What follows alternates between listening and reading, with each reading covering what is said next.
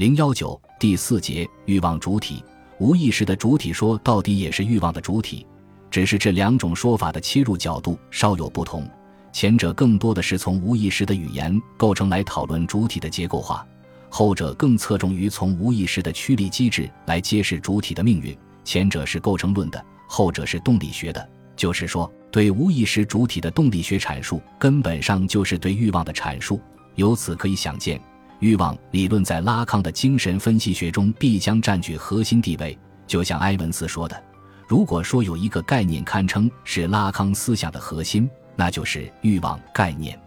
欲望既是人类存在的中心，也是精神分析学的核心。其实，拉康自己也是这样认为的。”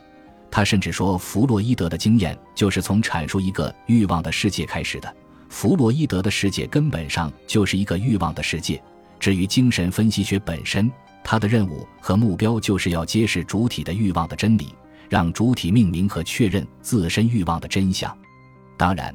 如同拉康谈到主体的时候，常常指的是无意识的主体一样，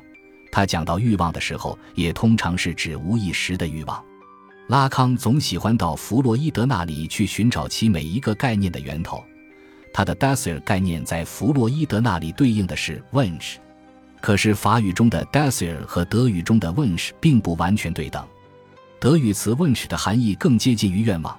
而法语词 Desire 常带有色欲或贪欲的意味。其在德语中更准确的对应词是 Begehr 或 Lust。弗洛伊德也使用过后两个词。但他们在他的著作中并没有被理论化。再有，在弗洛伊德那里，“wunsch” 这个词常常和满足的经验联系在一起，愿望总是涉及愿望的满足或达成；而在拉康那里，“desire” 的一个重要品质就是持续力，表示欲望是不可能获得满足的。那么，拉康把欲望的不可满足的意义叠加在弗洛伊德的愿望概念上，有什么企图吗？这得从他对弗洛伊德的愿望或愿望满足的概念的重新解释说起。弗洛伊德在说明梦的工作的时候曾指出，人在儿童时期受到压抑的需要满足的经验，会以记忆影像或记号的形式保留在无意识中，并且成年以后仍会在梦中以愿望达成的方式重现。从心理动力学的角度说，愿望本质上是一种心理驱动力，它与利比多的投注有关。后者作为一种心理能量，总是驱使主体在某个对象身上来寻求自身愿望的达成。正是基于这样一种理解，弗洛伊德也曾在愿望和需要之间进行了区分。需要总是与某个具体对象，如食物或性对象联系在一起，其目标就是要获得直接的满足；而愿望总是与原初需要的压抑经验相关，它是无意识的，其目标不在于直接的满足。而在于以知觉重现的方式来寻求愿望的达成，寻求愿望的替代性满足。正是弗洛伊德的这个区分，给拉康的概念改造提供了足够的空间。即一方面，它使得拉康有足够的理由把动物性的本能需要从其欲望理论中剔除出去；另一方面，弗洛伊德把愿望及愿望满足同原初压抑的记忆痕迹或记号联系在一起。使得拉康便于在欲望中引入语言或他者的维度，只是对于弗洛伊德所讲的愿望达成，拉康又持有很大的保留。最为根本的一点在于，弗洛伊德所讲的愿望达成可以通过梦或其他无意识的幻想形式完成，而拉康所讲的欲望是永远不可能得到满足的，他甚至无法以愿望的形式获得满足，因为愿望终归还是一种心理活动。而欲望本质上是主体存在的一种本体性维度，所以对于弗洛伊德的愿望概念，既要保留其价值，又要加以改造，就只有以欲望的概念覆盖之。在拉康那里，以欲望的概念来覆盖愿望的概念，或者说其对欲望概念的阐述，实际经历了一个共识的进行的三部曲：先是把本能从愿望中切割出去，接着在愿望中引入语言的维度。最后，再通过引入主体间的维度，而把它在性的结构嵌入到主体之中。相应于这个三部曲，他提出了一个关乎于欲望的三元组概念：需要、要求和欲望。一定意义上说，这个三元组乃是拉康阐述欲望主体的基本构架。当然，他也在这个构架中填充了一个精神分析化的叙事，一个有关主体的欲望生成的神话。首先是需要的概念，在一般的理解中，所谓需要，大约相当于人的生物性本能，所以许多人把它等同于弗洛伊德的本能，并认为拉康的需要概念就是指人的生物本能。可拉康并不赞成这种简单化的类比，因为第一，弗洛伊德讲到本能的时候，往往是指动物本能，而拉康所讲的人的生物性需要虽然具有动物本能的某些特征，但两者之间有着本质的区别。比如，动物的本能将把动物引向与对象的直接关系，而人对某个对象的需要将把它引向与他人的关系。第二，拉康拒绝这种类比，还有一个重要动机。就是想要澄清英语世界因为对本能和驱力的混淆而导致的对弗洛伊德的严重误解。英语世界常常用 instinct 一词来翻译弗洛伊德的 trip，可正如拉普朗须和彭大里斯在《精神分析词汇》中指出的，弗洛伊德关于 trip 一种就其所诱发的行为以及提供满足之对象而言，相对不确定的推力的概念，明确的与各种本能理论不同。不论就本能的传统形式，或是就当代研究带来的更新而言，“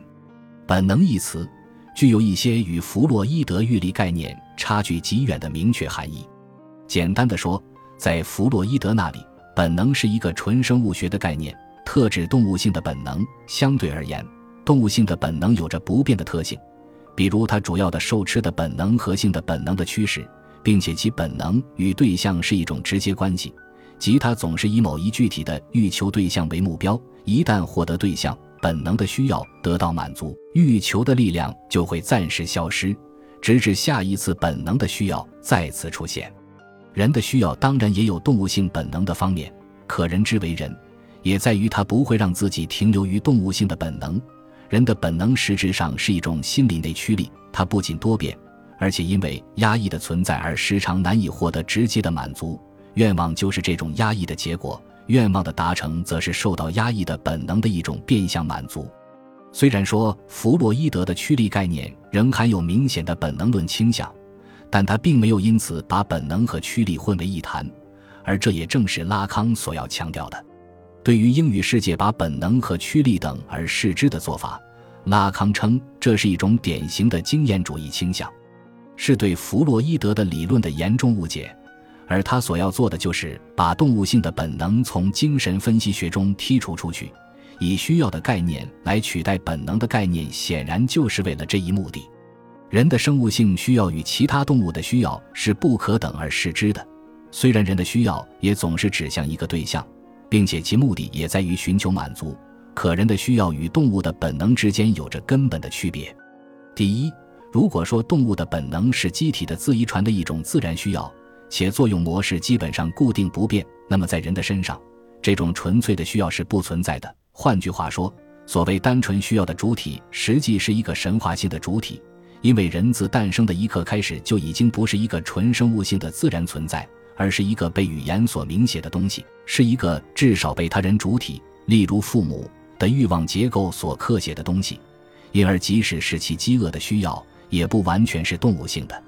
第二。从单纯理论的意义上说，人的需要与诞生的创伤有关。诞生之于人而言，意味着其与母体合一的神话状态的丧失，这是一种具有本体论意义的失去。诞生时刻的第一声啼哭，即已宣告了这个决定性的缺失，宣告了这个缺失的不可回复。从这个角度说，人的需要根本上是回到母体的需要，是想与母亲合为一体的需要。这个需要以一种将来完成时态不停地回头到主体身上，变成为主体的某种本能式的、具有性色彩的欲念。第三，人的需要的满足总是在主体之间进行的，总有一种坚性的结构横亘其间，阻碍着需要的直接满足。何以如此呢？由于语言和他者的介入。从发生论的层面说，主体间的关系最初就是婴儿和母亲的关系。可这一关系，因为母亲作为一个已然被语言所刻写的他人主体的在场，和父亲作为父法的功能的介入，而必要遭遇到断裂。主体在这一关系中，必要被引向一种挫折的辩证法，其需要的满足必定会被无限期的延宕，直至一种根本的不可能。人之诞生作为一种无论在身体机能还是在心智上都尚未发育成熟的早产儿，刚出生时的无助状态使得他无法靠自己来满足自己的需要，而必须仰赖他人。这个他人最初自然是哺乳的母亲。为了得到他人的帮助，婴儿必须以言语来表达自己的需要。例如，婴儿在获得语言之前就已经知道用啼哭来表达他的需要。当然。这并不是说需要有一个前语言的时刻，或者说主体在其发展中曾有一个纯粹需要的阶段，然后再是用语言表达需要的阶段。在拉康看来，前语言的需要只是一个假设，因为语言是先于需要而存在的。主体在表达其需要之前，语言或言语的阐释就已经在那里等着了。例如，婴儿的需要一旦以啼哭的形式诉诸表达。其意义就不再是先行的给定或固定的，而是由母亲阐释出来的。